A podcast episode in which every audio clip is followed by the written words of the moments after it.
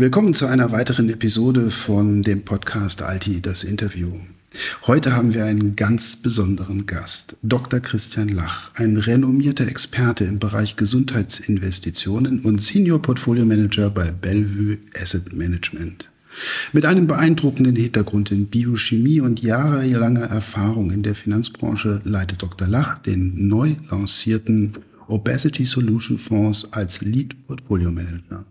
Seine Leidenschaft und Fachkenntnis im Gesundheitssektor sind unübertroffen.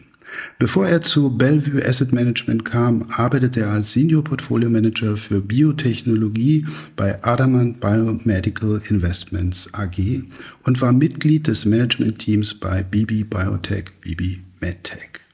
Heute werden wir mit Dr. Lach über die dringenden Herausforderungen des Übergewichts sprechen und wie sein Fonds innovative Lösungsansätze verfolgt, um dieser globalen Krise entgegenzuwirken. Begrüßen Sie mit mir Dr. Christian Lach. Hallo, willkommen im Studio. Vielen Dank für die Einladung. Schön, dass Sie da sind. Steigen wir in Medias Res ein. Die weltweite Epidemie des Übergewichts. Worum geht es und wen betrifft es? Ja, es betrifft eigentlich fast alle, ähm, alle Länder, alle Bevölkerungsgruppen. Wir haben ähm, weltweit einen Anteil von 40 Prozent, die übergewichtig oder fettleibig sind. Ähm, die Trends zeigen nach oben. In praktisch allen Ländern hat man mehr Probleme mit Übergewicht und Fettleibigkeit. Nur die Subsahara-Region hat tatsächlich mit Mangelernährung mehr zu kämpfen, denn mit Fettleibigkeit. Das ist natürlich ähm, vor allem auch ökonomisch sehr relevant, denn ähm, die World Obesity Federation schätzt, dass dadurch jährlich Kosten bis zu 4000 Milliarden Dollar entstehen. Und ähm, das ist knapp etwa drei Prozent des globalen Bruttoinlandsprodukts und entspricht etwa den Kosten der Covid-Pandemie im, im stärksten Jahr. Ist also von daher sehr, sehr ähm, wirtschaftlich relevant und dementsprechend haben alle ein Interesse, dass es hier bessere Lösungen gibt und dass man den Trend brechen kann. Kosten haben Sie gerade angesprochen. Es wäre natürlich interessant zu wissen für unsere Hörer, was ist die Bedeutung des Gesundheitssektors bei der Bekämpfung von Übergewicht? Der Gesundheitssektor liefert hier Lösungen zur Behandlung der Krankheit ähm, Fettleibigkeit. Äh, Fettsucht. Man muss ja sagen, es wurde lange Zeit gar nicht als solche anerkannt. Seit 2015 erst ist es offiziell als Krankheit definiert, als Suchterkrankung, ähm, bei der der Stoffwechsel aus dem Lot geraten ist, wenn man so will. Und ähm, die Gesundheitsbranche liefert nun zum ersten Mal gute Lösungen, dass man hier auch medikamentös große Fortschritte erzielen kann. Die Gesundheitsbranche ist aber auch zentral für die Behandlung von Begleit- und Folgeerkrankungen. Und da gibt es über 200, die über Fettleibigkeit stark gefördert werden. Sie haben gerade Medikation angesprochen. Welche Medikamente kommen denn da in Frage? Also momentan ähm, ist in aller Munde der, die Klasse der sogenannten GLP-1-Agonisten. Ähm, GLP-1 steht für Glucagon-like Peptide. Das sind, ähm, gehört zur Klasse der körpereigenen Verdauungshormone. Also Sie, ich, wir alle ähm, stellen GLP-1 im Rahmen unserer Verdauung her.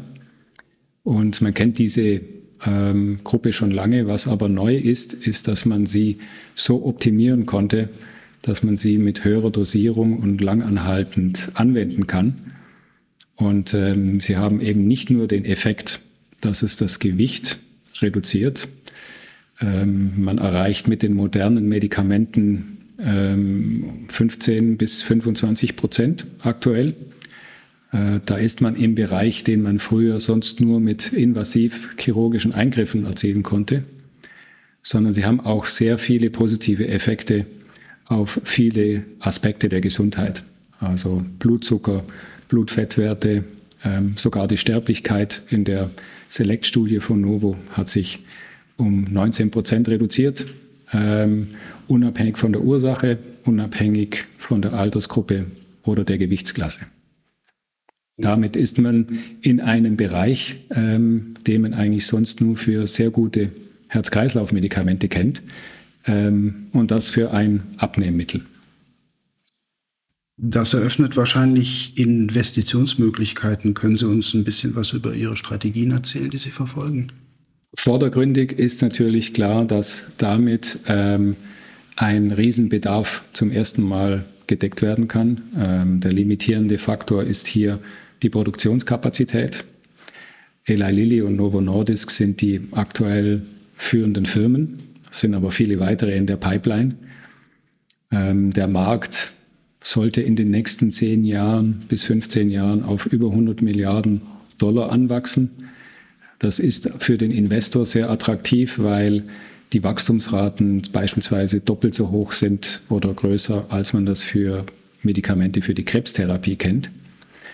Und als Markt natürlich sehr groß und sehr ähm, verbreitet, natürlich in einer Breite ähm, dasteht, wie man es selten kennt.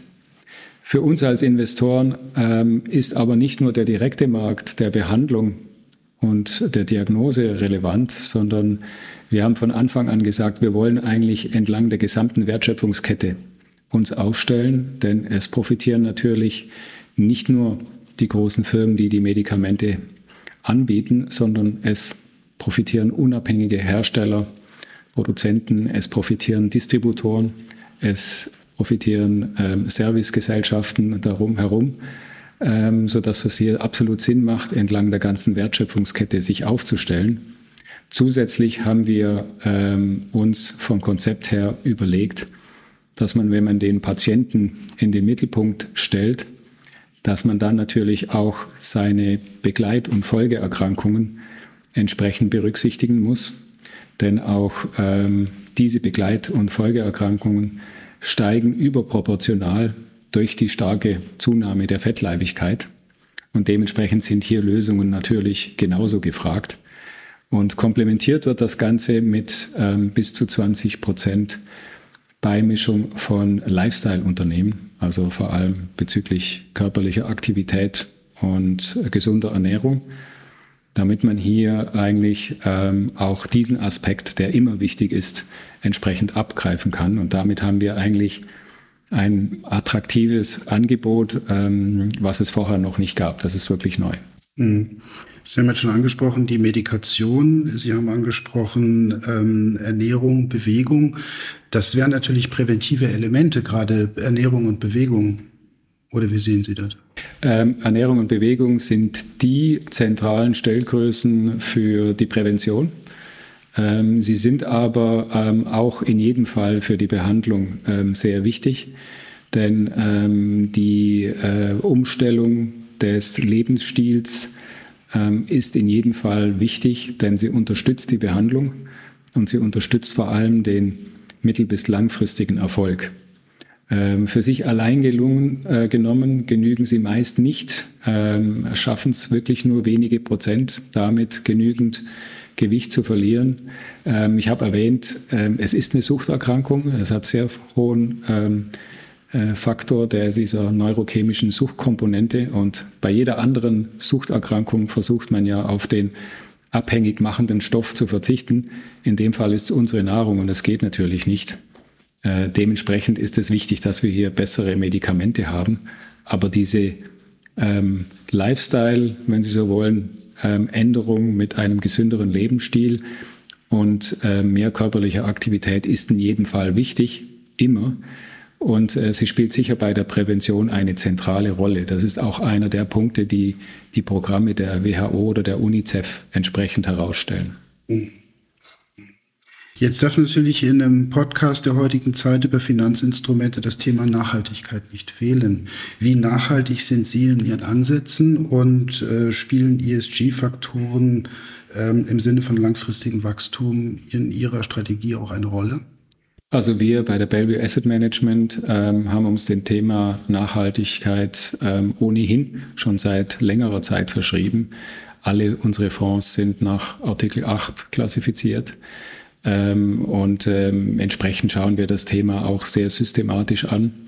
Äh, wir sind natürlich in der komfortablen Lage, dass wir ähm, das Thema als Gesundheitsinvestor ohnehin schon per Definition sehr stark erfüllen. Also wir haben selten die Situation, dass wir ähm, in Konfliktbereiche kämen, die jetzt geächtet sind.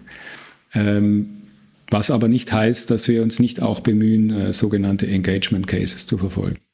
Mhm. Die Abschlussfrage.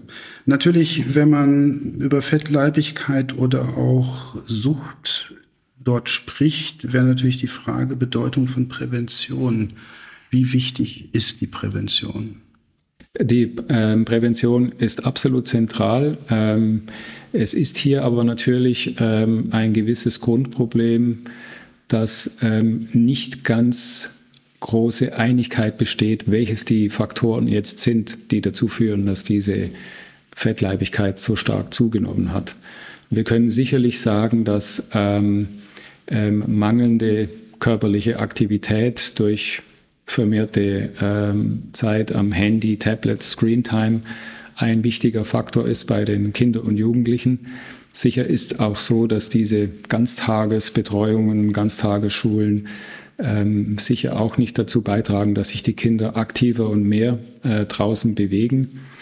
Aber generell ist es auch so, dass die Ernährung äh, natürlich mit ihrem permanenten Überangebot eine sehr große Rolle spielt ähm, Softdrinks mit hohem Zuckergehalt, ähm, das weiß man inzwischen, ähm, sind nicht förderlich. In Tierversuchen hat man nachgewiesen, dass damit die Kommunikation zwischen Fettgewebe und dem Sättigungszentrum gestört wird. Beim Mensch ist das noch nicht ganz bewiesen, aber es deutet vieles in die Richtung, vor allem wenn es eben permanent hohe Zuckerkonzentrationen im, im Blut bedeutet. Andererseits ist natürlich auch so, dass in den 70er Jahren dieser Trend zu weg vom Fett zu einer starken Substitution der Industrie durch Zucker anstelle von Fett geführt hat. Ähm, und das ist eigentlich, war eigentlich ähm, kein guter Schritt, denn wenn man die, den Zuckerverbrauch vergleicht mit der Zunahme der Fettleibigkeit, dann sieht man eigentlich eine sehr hohe Korrelation.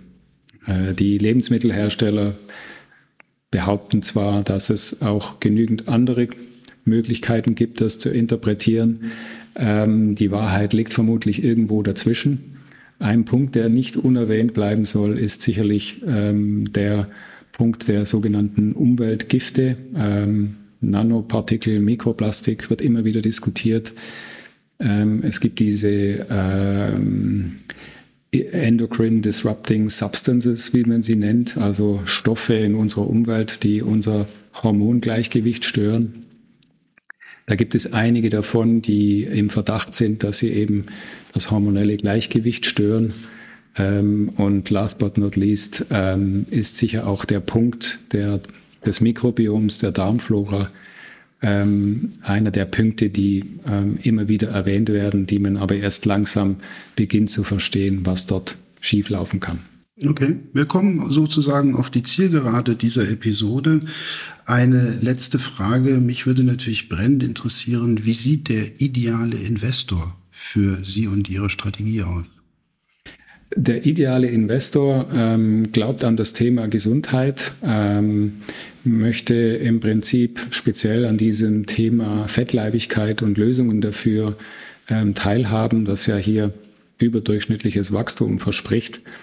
Und ähm, wir haben uns zum Ziel gesetzt, dass wir damit eigentlich ein äh, Vehikel anbieten können, was überdurchschnittliches Wachstum, Umsatz- und Gewinnwachstum ähm, darstellen kann, gleichzeitig aber über die erwähnte Diversifikation eigentlich eine normale ähm, Volatilität ähm, erzielen kann.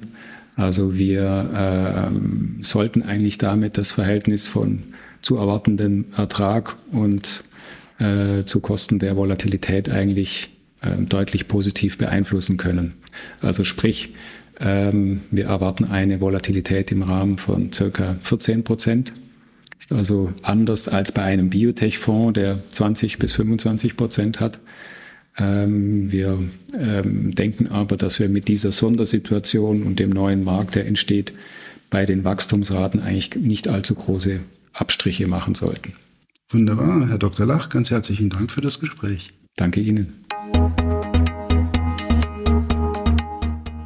alti.de Das Online-Portal für institutionelle Investoren in Deutschland, Österreich und der Schweiz. alti.de